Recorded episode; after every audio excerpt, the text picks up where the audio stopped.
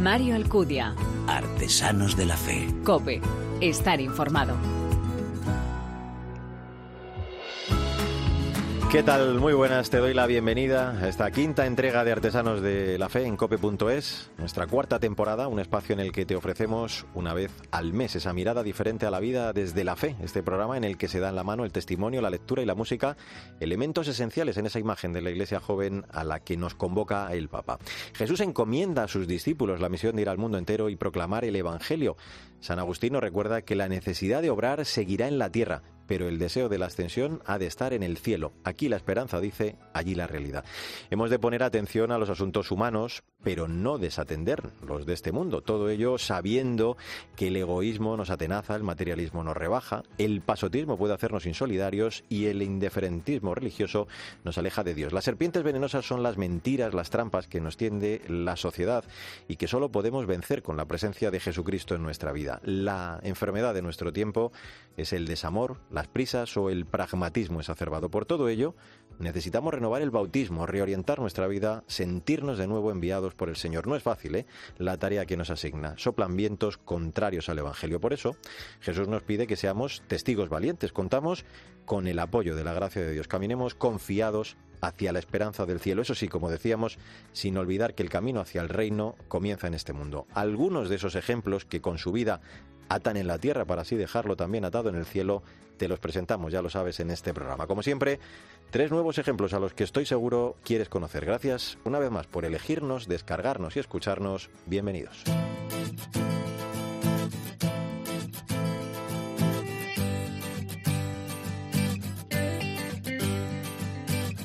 En una de sus recientes audiencias dedicadas a San José, el Papa animaba a las instituciones para que facilitaran los procesos de adopción y que así puedan cumplir el sueño de los niños que necesitan una familia y de los esposos que desean acogerlos en sus hogares y brindarles su amor. No es la primera vez ¿eh? que Francisco ha hablado, ha apoyado la adopción, de la que recuerda es una de las formas más sublimes de maternidad y paternidad durante un encuentro, de hecho, con los miembros del Instituto Hospitalario de los Inocentes de Florencia, una organización que desde hace 600 años vela por los niños más indefensos, Francisco pidió ayuda para impulsar la cultura de la adopción. Bueno, pues eh, todo ello, de todo ello vamos a charlar porque lo conoce muy bien de primera mano nuestra invitada en esta nueva entrega de Artesanos de la Fe, Laura Cañete, a la que nos va a presentar ya Sandra Madrid. Muy buenas. ¿Qué tal, Mario? Si Laura Cañete es abogada de profesión, hace 11 años ella y su marido se dieron un sí rotundo, dijeron sí a quererse siempre a querer a los hijos que Dios quisiera para ellos. Siempre soñaron con una familia grande y esperaban a sus hijos con mucha ilusión. Sin embargo,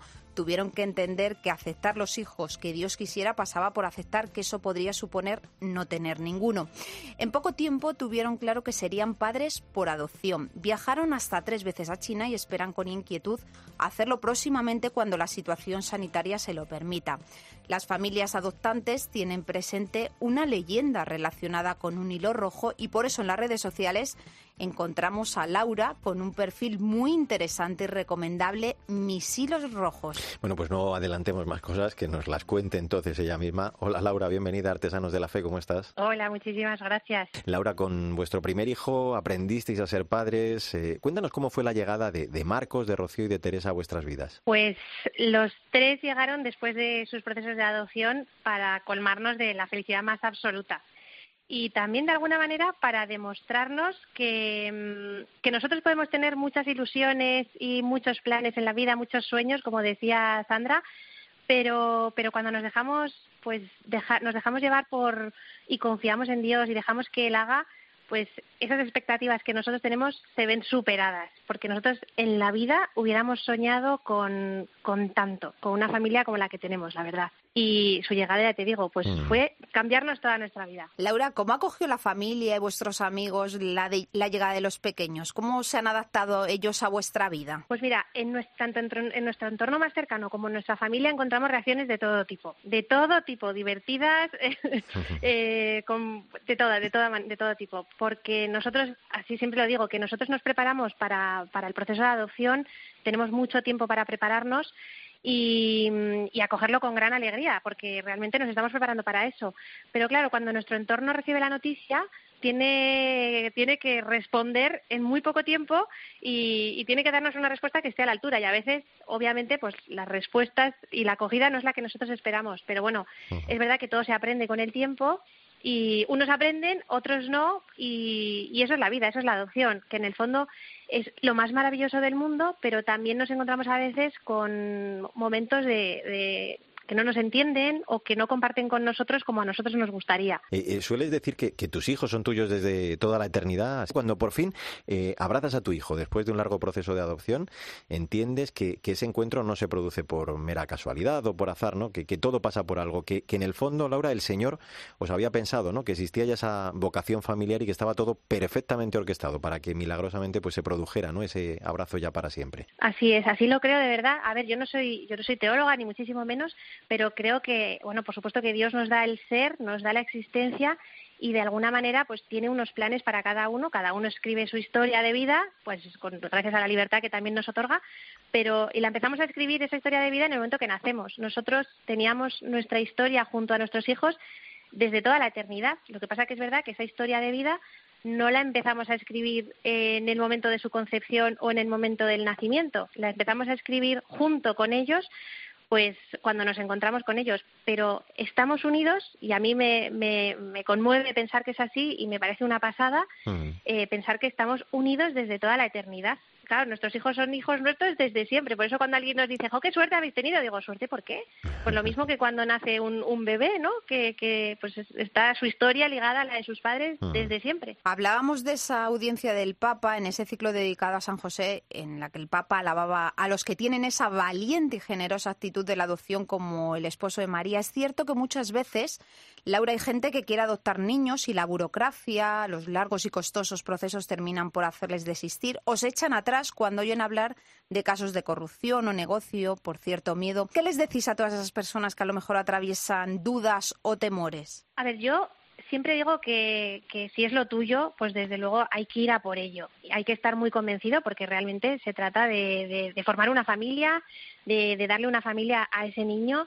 Y, pero realmente no, no cabe duda de que son procesos difíciles, de que son procesos largos. Ahora mismo eh, estamos pasando por un momento de pandemia, ya llevamos unos años en los que los procesos de adopción se han paralizado y desde luego lo están poniendo todo muy complicado. Pero, pero realmente si es tu camino, si es a lo que tú estás llamado, porque yo a veces veo que esto es como una especie de vocación, una llamada, eh, realmente cuando terminas el proceso de adopción y te encuentras con tu hijo, eh, es que estás llegando a, tocar la felicidad o a tocar el cielo, o sea, porque yo siempre digo que, que ser padres es una bendición, pero ser padres por adopción, además de ser una bendición, es como una caricia del cielo. Entonces, si realmente es tu camino, a por ello, a pesar de las dificultades, a pesar de, de mil cosas, merece la pena toda, toda la del mundo. Y, y por eso eh, en su día quise abrir las redes sociales, ¿no? Pues para decirle al mundo que se puede, a pesar de las dificultades, que esto es lo más maravilloso del mundo y que, que, que, hay que ir a por ello, si es tu mm. sueño y, y, realmente se puede. Hablando de, de las redes sociales, eh, hablaba Sandra de ese perfil tuyo en Instagram, eh, mis hilos rojos, con fotos, por cierto, muy bonitas. Decíamos que, que, las familias adoptantes tenéis presente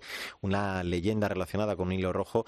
Háblanos de ella y de, de la importancia de esa ventana al mundo digital que tú has establecido. Bueno, cuando nosotros empezamos nuestro primer proceso de adopción, claro, las redes sociales no estaban tan en auge como están ahora, o por lo menos no, nosotros no nos habíamos sumergido todavía. Mm. Y nos sentimos, no conocíamos a muchas familias que, que hubiesen pasado por un proceso de adopción o que tuviesen, pues eso, niños adoptados, y de alguna manera te sientes un poco incomprendido muchas veces porque, bueno, pues lo comparan con un embarazo y tú eres consciente de que no es lo mismo, hay mucha más incertidumbre, hay más dificultades. Mm. Y, y vimos, cuando ya culminamos el tercer proceso de adopción, decíamos, es que tenemos muchas experiencias a nuestra espalda, ¿no?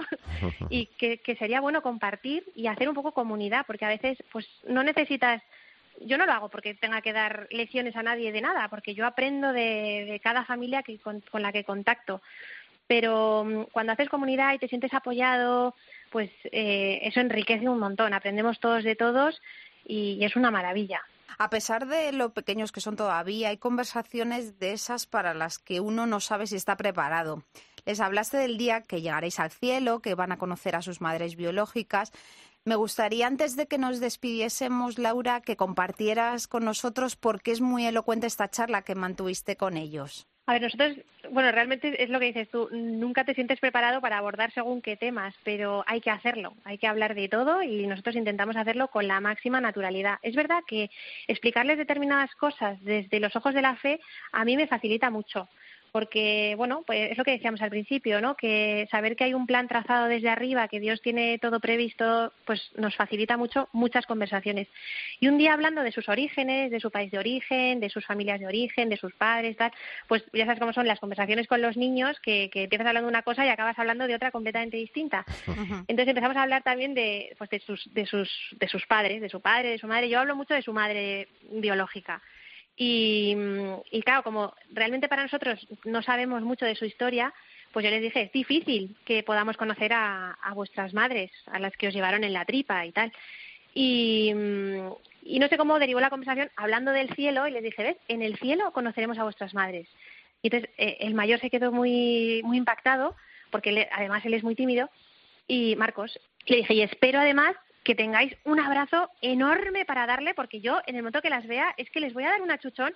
Y entonces ya empezamos a hablar como con mucha naturalidad de sus madres, de cuando estemos en el cielo, y ya se fue la conversación por otros derroteros, pero la verdad es que es muy bonito poder hablar con ellos también de estas cosas. Pues eh, celebrasteis que estas mujeres, sus madres biológicas, echasen valor a la vida y con mucho, mucho amor decidieran seguir adelante con ese embarazo. Por eso esas gracias y esa oración por ellas que, que generosamente les dieron la vida y con ello permitieron también pues vuestra familia, la que formáis con Marcos, con Rocío, con Teresa. Como dice eh, el Papa Francisco, nadie nace padre, sino que se hace y no se hace solo por traer un hijo al mundo, sino por hacerse cargo de él responsablemente. Todas las veces que alguien asume la responsabilidad de la vida de otro ejercita esa paternidad respecto a él. Bueno, pues como dice nuestra invitada, tener hijos es una bendición y tenerlos por adopción es una caricia especial. Laura Cañete, gracias por vuestro precioso testimonio, por vuestra generosidad y por cierto por compartirlo con nosotros en esa comunidad digital Mis Hilos Rojos. Enhorabuena por esa estupenda familia. Un abrazo muy fuerte, Laura. Gracias a vosotros. Algunas parejas, eh, Sandra, fíjate, prefieren no tener hijos o uno nada más, ¿no? La, la negación de la paternidad, de la maternidad, como dice el Papa, nos quita humanidad. Desde luego, en esta época de notoria orfandad, testimonios como el de Laura, pues eh, son un soplo de aire fresco. Ya lo creo, Mario. Ojalá que ayude a despertar las conciencias sobre la paternidad y la maternidad, que sin lugar a dudas es la plenitud de la vida de una persona. Hasta el próximo día. Gracias, Sandra. Hasta la próxima.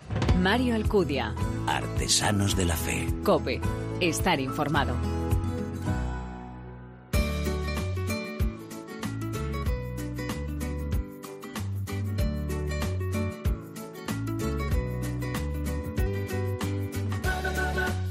Percatarnos de que nuestra vida es un viaje extraordinario, repleto de rostros y de nombres, de detalles tan sencillos que a veces nos pasan desapercibidos, versos que nos invitan a profundizar en nosotros mismos, a despojarnos de lo que no es esencial, a descubrir que el trayecto de nuestras vidas es así de sencillo, así de asombroso. Así se presenta el libro del que nos ocupamos ya en esta nueva entrega de Artesanos de la Fe, Vagón Silencio, Oraciones desde el Tren, editado por PPC y escrito por nuestra invitada, nuestra colega periodista de la Delegación de Medios de Comunicación del Obispado de Málaga y colaboradora de Iglesia al Día en 13 Televisión, Ana Medina.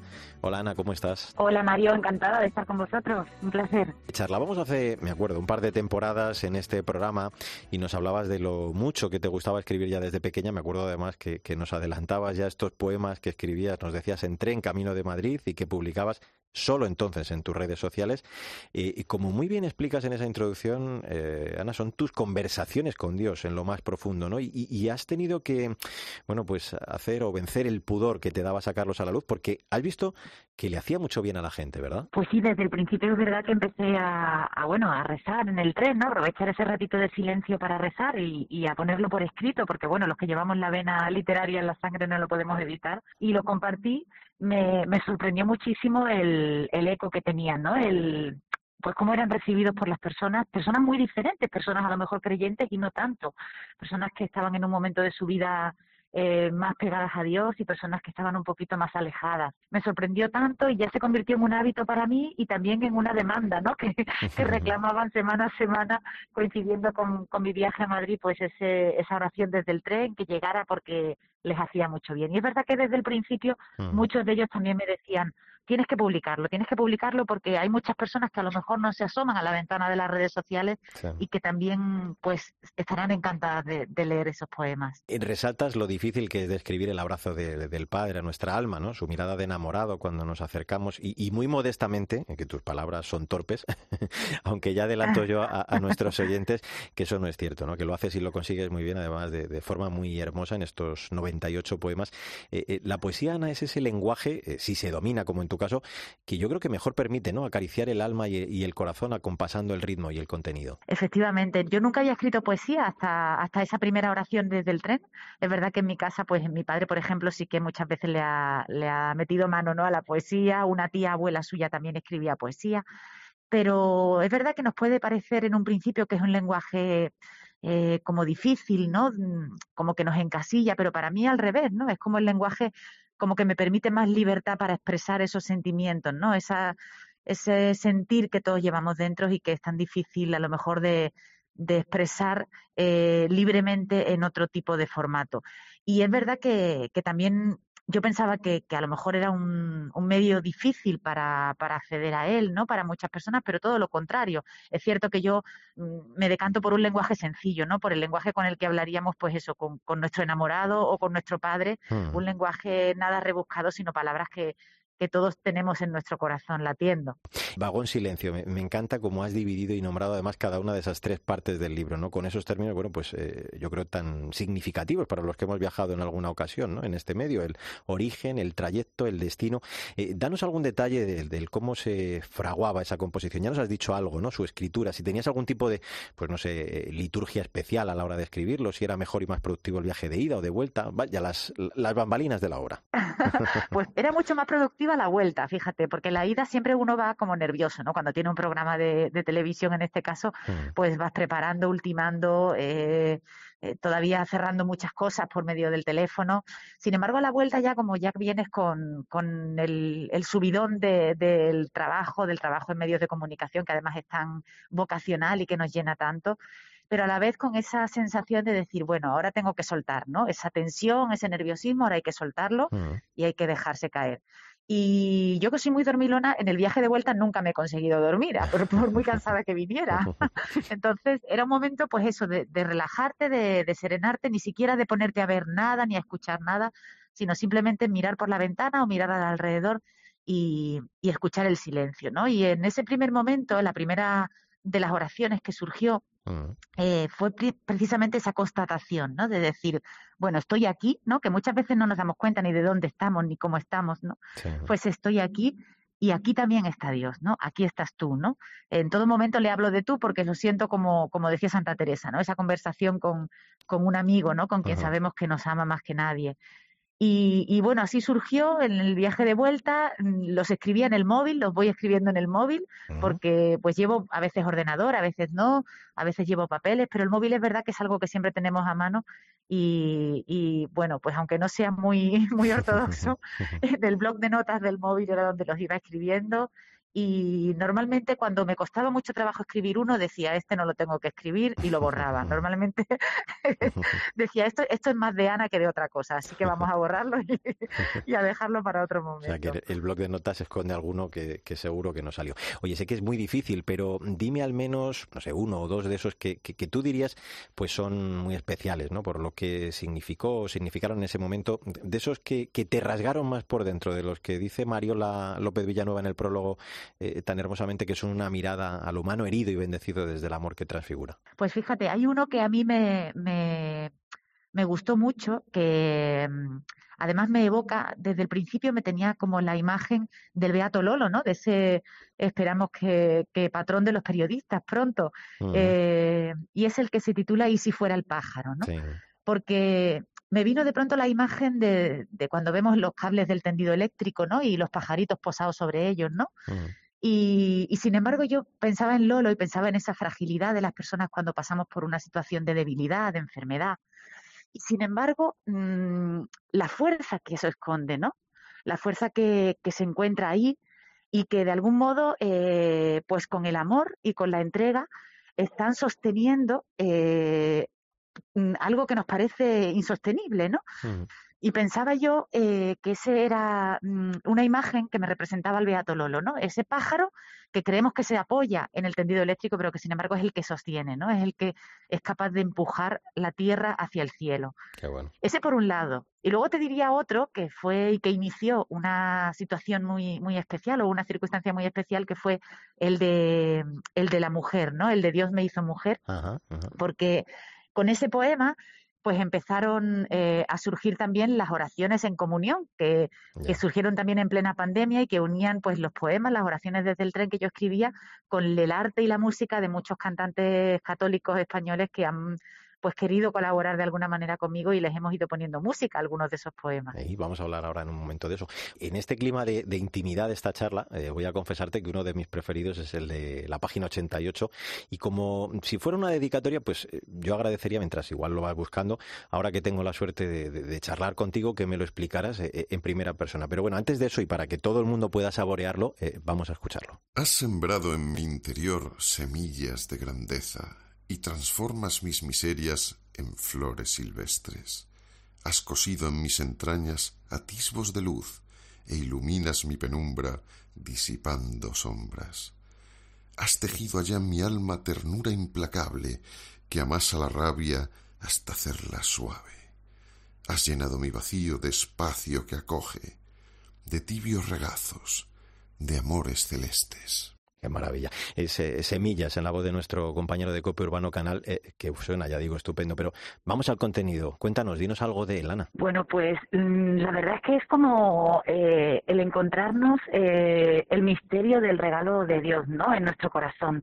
Para mí la verdad es que fue... Mm, pues eso, ¿no? El descubrir siempre que esa intimidad nuestra, que, que desconocemos tantas veces y que tan pocas veces transitamos, está habitada, ¿no? Y está habitada por Dios y Dios va sembrando en ella pues todo aquello que, que, vamos intuyendo como el sentido de nuestra vida, ¿no? De alguna manera es el, el descubrirnos pues eso, que somos creados, amados, moldeados por Dios y que Dios va poniendo en nuestro interior todo lo que necesitamos, que solamente tenemos que dejarnos caer en su abrazo. Eh, en 2020 recibiste el primer premio de poesía en el certamen Poesía para la Esperanza en tiempos de dificultad que, organizó la Fundación Cultural Ángel Herrera Oria. Uno eh, no se mueve, ¿no? Y, menos en nuestro ámbito por estas cosas, claro, pero ilusión sí que hace sobre todo porque, bueno, pues ve y refuerza ese sentido que, que te mueve, ¿no? Que al final, como dices, es el Señor quien escribe, que hilvana esa poesía alumbrándote palabras. Yo lo siento así, lo siento así en el sentido que te decía antes de, de, que cuando me cuesta mucho escribirlo, digo, esto lo estoy escribiendo yo, lo estoy sacando yo de mi cabeza, de mi ego, de mi voluntad, ¿no? Y, y de la otra manera siento como que, que sale, ¿no? Que es algo como que late en ti, que palpita y que de pronto tienes que ponerlo por palabra, ¿no? Y eso siempre lo he sentido así y cuando cuando no lo siento, digo, aquí mm, esto no, esto no tiene que escribirse. Siempre me he sentido y he querido ser, ¿no? Un instrumento que, que, pues que dificulte poco, ¿no? Eh, esa palabra, ese mensaje que, que, Dios me transmitía en ese momento. Y luego lo maravilloso que es el decir, bueno, esto que me ha dicho a mí, mm, fíjate que le sirve también a otra persona, ¿no? Es lo más bonito. Claro. Eh, mira, nos hablabas antes de, de, una iniciativa, vamos a escucharla precisamente y enseguida hablamos de ello. Te enredas en mi pelo como el viento como rayo de sol en mis mejillas. Eres tú para mí, caricia y verso. Alborotas mis planes y me encuentro. Miradas, confidencias, vino y tiempo. Pones en mis manos tu esperanza, una mirada nueva al firmamento, un comenzar de cero, un folio en blanco, que escribir juntos en silencio. Te enredas en mi pelo como el viento, sutil rayo de sol en mis mejillas. Tú eres para mí caricia y verso. Tú eres para mí caricia y verso. Bueno, te escuchábamos recitar Te enredas en mi pelo, el poema número 27 de tu libro, al que puso luego música y voz, versionó como estamos escuchando nuestro querido Jesús Cabello, lo grabará además, me decía él, en su próximo disco, cuando preparaba esta entrevista. Y esto formó parte, lo decías tú, Ana, de una iniciativa Oraciones en Comunión que llevaste a cabo durante el confinamiento, bueno, pues con otros artistas, Gaby, Maite López, Juan Susarte, Juan Vaina, entre otros. Qué bonito, ¿no? El, el ser fuente de inspiración para otros artistas católicos a través de otro arte también como es la música, ¿no? Es precioso, yo me pone la carne gallina cada vez que lo escucho, porque además ellos tienen tanto arte que, que, que, lo llevan como exponencialmente a un grado muy superior, ¿no? Cada una de las letras. La verdad es que fue para mí un regalo que surgió así, de una manera generosa, ¿no? Por medio de Juan Susarte, el primero, y, y que empezó, claro, estábamos en plena pandemia, confinados, y tú sabes, con la creatividad mm, empujando desde dentro, pero sin tener muchos espacios donde expandirnos, ¿no?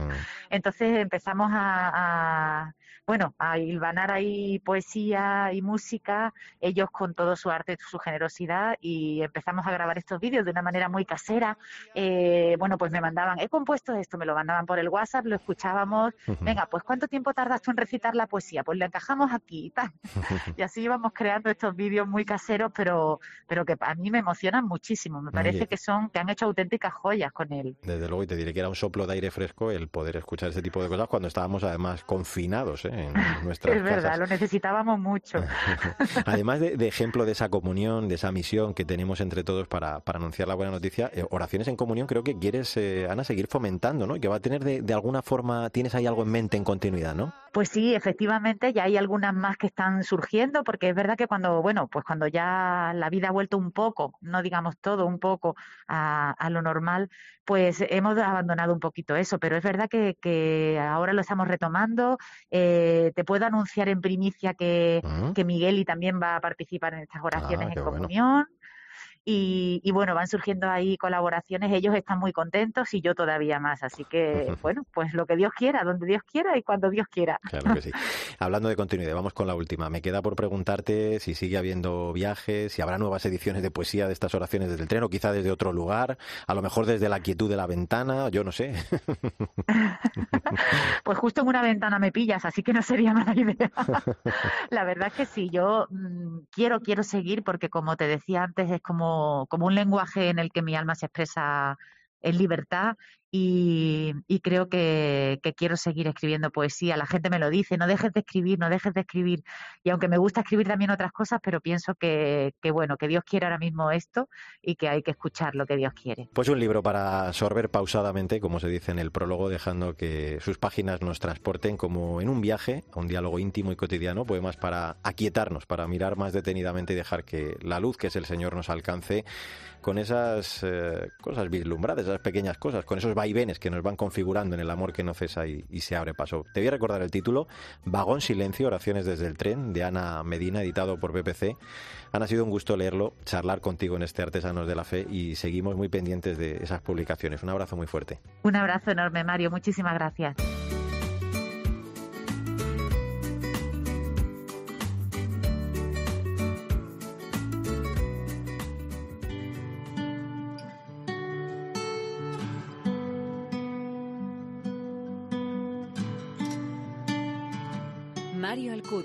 Artesanos de la Fe. Cope. Estar informado. Ahí está el buen José liderando el paso. Deseando que todo esté bien, camina despacio. Recordando el sueño del ángel se pone a pensar Recta final de esta quinta entrega de Artesanos de la Fe en nuestra cuarta temporada. Esto que suena es El Buen José, uno de los temas de Pablo Sanz, nuestro artista, que ha dedicado varios temas en su carrera al Padre de Jesús, al esposo de María, del que, como sabes, hace poco hemos celebrado un año convocado por el Papa Francisco. Y ahí está el Buen José, cuidando a María, deseando que todo esté bien le limpia los pies. Pablo tiene 28 años, con solo 15 comenzó a componer canciones. Eh, cinco años después se consagró a Dios en el Instituto Secular Cruzados de Santa María. Desde entonces dice, tratando de enamorarse cada día más de Dios, redescubriendo su infinita misericordia. Seis de la mañana, suena la alarma, hoy me toca opositar, saludo al jefe, me pongo el traje, nada puede salir mal y cojo el coche sin que se note que por dentro estoy como un flan Dios es protagonista de su vida, aparece en muchas de sus canciones, en otras sus padres, sus amigos, su propia vida, como en este Todo estará bien. Es profesor de educación física, jugador de fútbol sala profesional en un equipo de Segunda División B y entrenador de un equipo universitario. Contaba en una entrevista estar en esa búsqueda constante de la santidad en medio del mundo, en las actividades cotidianas en las que se pierde constantemente. A pesar de esas limitaciones, dice que la mejor opción es dejar de querer hacer y empezar a dejarse hacer por el Señor. Pablo Sanz, bienvenido a este Artesanos de la Fe, ¿cómo estás? Muy buenas, muy bien. Siendo muy joven en unos ejercicios espirituales, creo que es cuando te encuentras con el Señor y a partir de ahí, pues eh, creo que es cuando te vas dejando, como decía, hacer, ¿no? Como hasta llegar a consagrarte en los cruzados de Santa María, la música es esa otra forma de consagrarte también al Señor, ¿no, Pablo? Pues sí, con, con 15 años, bueno, primero tuve la llamada vocacional en ese mismo verano y luego, en, eh, que esto fue en el 1 de agosto, y luego en septiembre hice mis primeros ejercicios espirituales, que fue donde ya puse nombre y voz a, aquello que había sentido y donde descubrí a Dios, sí. Y la música, pues siempre, forma de, comunicarme y de hablar. Claro. ¿Y, cómo es eso de que has participado incluso en musicales y hasta, creo que en un talent show, ¿no? Pues, o sea, en, musicales sí, dentro del movimiento que participo eh, hacemos, realizamos musicales, que es una forma de trabajar muy buena con los jóvenes. Entonces yo en eso, con 14, 15 años empecé a representar un musical, luego hicimos otro, otros tres años de gira, ahora hemos hecho otros, otros, otros tres años. Y en este último que estamos haciendo, eh, pues eligieron una de las canciones que yo compuse en este musical para ir a Got Talent. Entonces se presentaron ahí, pero yo fui como compositor, fue otro el que, el personaje que representaba esa canción fue el que fue. ¿Quién hizo el mar se enamoró de mí? ¿Quién hizo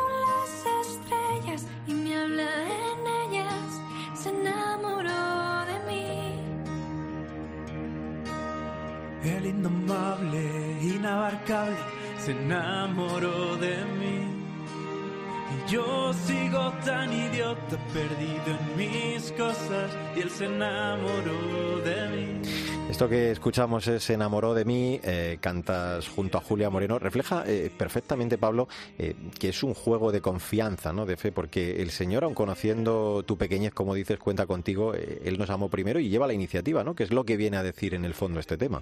Y como todo nuestro alrededor nos lo está gritando constantemente y cómo nos cuesta tanto descubrirlo. Entonces justo esta canción nace de un momento de malo, de dificultad, que digo, pero ¿dónde estás? Y, como que brotaba, ¿no? Digo, joder, si es que estás en todo, ¿no? En cada detalle. Ganó el amor otra vez, que parezca lo contrario. Ganó el quererse bien, ganó la ternura, ganó el cuidado.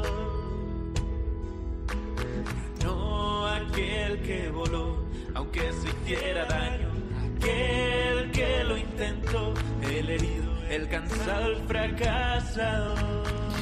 Escuchamos eh, Ganó el amor, eh, refleja muy bien esa santidad ¿no? a la que aspiras en las actividades cotidianas, porque, claro, no hay nada imposible para Dios, ¿no? Es otra forma, digo, de, vivir a la que cantas, esa santidad a la que, digo, aspiramos, que no podríamos, desde luego, Pablo, conseguir sin la ayuda de Dios. Mira, esta canción la escribí cuando pasó el año, el 2020, que el balance de todo el mundo era negativo. Ah, y, y, dije, oye, ¿y cuál, cuál es el balance de mi año? ¿no? Voy a cantarlo.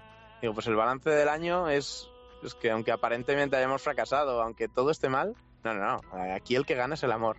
Entonces era como el, grito que me salía ¿no? de, optimismo ante tanta cosa mala. Es decir, oye, que, que, la partida ya la tenemos ganada, ¿no? O sea, era un, eso, un grito. Y justo por lo que comentamos, ¿no? Que nuestros fallos no son un límite para, para él. Entonces, eso nos, nos hace poder ser optimistas, ante todo. Eh, cuentas que para saber cómo hablas, cómo te relacionas con Dios, en, qué momento incluso te encuentras, ¿no? basta con escuchar las letras de tus canciones, porque es una música transparente, ¿no? Que, que dices es la que hace que, que la gente también se identifique con ella, ¿no? Es lo que te hace conectar quizá más con ese público. Las canciones salen, ¿no? Las compongo porque estoy viviendo algo que sale. Y yo creo que todos vivimos eh, cosas muy similares. Entonces, yo creo que el ser canciones sinceras, ¿no? Donde, donde no estoy pensando en alguien cuando las compongo, yo creo que es lo que hace que la gente se pueda identificar con ellas, ¿no? Y, sí, o, eso, o conocerme, ¿no? Si escuchas todas las canciones, dices, mira, aquí el pobre estaba muy mal. O mira qué contento se le ve aquí. Este es donde estés Necesito que vengas ahora que mi mundo está al revés. Eh, eso ya lo sé. Que solo te busco y te llamo cuando no me dan los pies. Hey, dime si es verdad que por la noche me cuidas en medio de la oscuridad. Esto es eh, Amén, un cover que, que creo que estrenaste el día de tu cumpleaños eh, junto a otros buenos artistas, ¿no? La, la propia Julia Moreno, a la que escuchábamos antes, pero también pues James Herrera, Dani Gómez, Ayuso y, y Miguel Gómez Valles. Eh, eh, preséntanos, dinos, eh, Pablo, algo de este, de este tema que estamos escuchando. Pues esta es una canción que salió, de- la hicieron una familia que es muy famosa en Colombia, eh, está muy famoso ahora Camilo, que son como, bueno, dentro, podría decir, de números uno mundiales. Mm. Y, y justo su respuesta al, al momento de crisis del COVID fue esta canción, ¿no? Que fue una oración. Entonces me pareció, dije, joder, esto lo han escuchado millones de personas, qué maravilla poder hacer algo así. O sea, que Y hiciste también- la versión de los Montaner, ¿no? Eso es, Mm. eso es. Es una composición suya. Y justo eso, el poder hacerlo en, en- en comunidad, ¿no? Con otros. Y ahí, pues esos son grandes amigos míos que, que son, tienen un talento increíble todos. Y nada, pues esas son cosas muy guays, que nos unen mucho también y que, que yo creo que pueden ayudar también a la gente. ¿Y, y en qué medida la, la música, Pablo, es un eh, momento también de, de comunión, ¿no? Decías tú que, pues, eh, buen ambiente entre vuestros compañeros. Sobre todo también, pues, el hermanarse en la fe a través de ese talento que tenéis todos, ¿no? Qué bonito. Justo, sí, sí. De, hombre, mucho es de compartir canciones. Oye, ¿cómo- ¿qué puedo cantar en este momento o en este otro? O eso, como dos buenos amigos que hablan de, de algo que les gusta y que comparten. Y si encima cuando compartes el, el objetivo final, ¿no? De por qué cantas, de por qué compones, Mm. pues yo creo que hace eso, que como que aumenta la intimidad de, de esa amistad. Y es el buen José, hombre justo y fiel, obediente y siempre atento. Y Dios puso en él a la más bella mujer y a su Hijo Jesucristo. ¿Quién mejor que Él para aprender a ser santos en este mundo? A Jesús vio crecer con María sus pies enamorado cada segundo. Este tema titulado José es eh, la última de tus composiciones, un tema con el que además has ganado en Colombia un concurso de, de canciones dedicadas al esposo de la Virgen, organizado por el estudio de grabación Espíritu Santo Producciones. De- decía al presentarte, Pablo, que, que San José había tenido y, y tiene gran protagonismo en tu vida, ¿no? Es todo un referente también en tu vocación. Sí, sí, justo. Yo soy laico consagrado, entonces San José yo creo que eh, ocupa el lugar perfecto, ¿no? Para del santo a quien imitar. De, está ahí enamorado de María y cerca del niño Jesús, viéndole crecer y, enviado de Dios, ¿no? Y aunque se sabe pequeño y ve que las cosas humanamente no salen muy bien, pues por lo que sea, Dios ha confiado en él su- sus mayores tesoros. Entonces yo creo, sí, me siento, siento que profundizando en su figura puedo aprender mucho de qué es lo que Dios me pide eh, a mí para, para mi vida. Eh, antes de despedirnos, eh, me gustaría recordar dónde pueden seguirte nuestros oyentes, dónde podemos encontrar tus canciones para no perdernos a partir de ahora eh, tu trayectoria musical. Pues en Instagram como pablosanz.music y en y la música pues en YouTube me podéis buscar como Pablo Sanz y en Spotify también como Pablo Sanz. Te pesan los fallos, te hacen sufrir. Extrañas al niño que amabas. No crees que se pueda salir. Pero quiere hacer algo nuevo en ti. Sentirás como si pudieras volar. De repente el miedo desaparecerá. Ya no te importará que te vean bailar.